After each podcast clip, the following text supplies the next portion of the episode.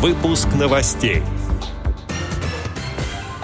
В Курске прошел межрегиональный фестиваль самодеятельного народного творчества инвалидов по зрению «Душа Черноземья». В Санкт-Петербурге состоялись соревнования по дзюдо по программе специальной Олимпиады. В Госдуму внесен законопроект о штрафах за высадку инвалидов из транспорта. Теперь об этом подробнее. Студия Антон Агишев. Здравствуйте. Здравствуйте.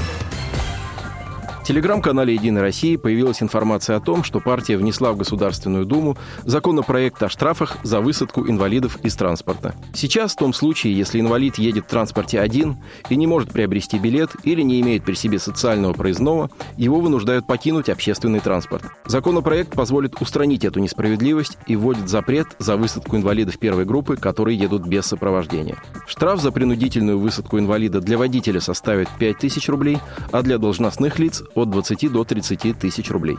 Ранее по инициативе «Единой России» была введена ответственность за высадку из транспорта детей, которые едут без сопровождения.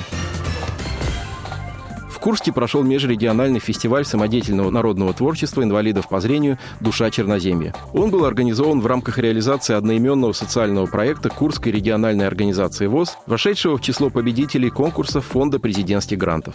Фестиваль собрал более ста незрячих и слабовидящих исполнителей из Белгородской, Воронежской, Орловской и Смоленской региональных организаций ВОЗ. Артисты в ходе своих выступлений представили примеры вокального, инструментального, хореографического и устного фольклора, а также промыслового промыслового и ремесленнического творчества, являющиеся образцами локальных фольклорных традиций регионов Центрального Черноземья. Помимо непосредственно концертных выступлений, в программу фестиваля были включены мастер-классы по прикладным видам творчества, посещение музея певицы Надежды Плевицкой, областного дома народного творчества, музея археологии и многое другое. Ознакомиться с социальным проектом Курской региональной организации ВОЗ «Душа Черноземья» можно на сайте Фонда президентских грантов.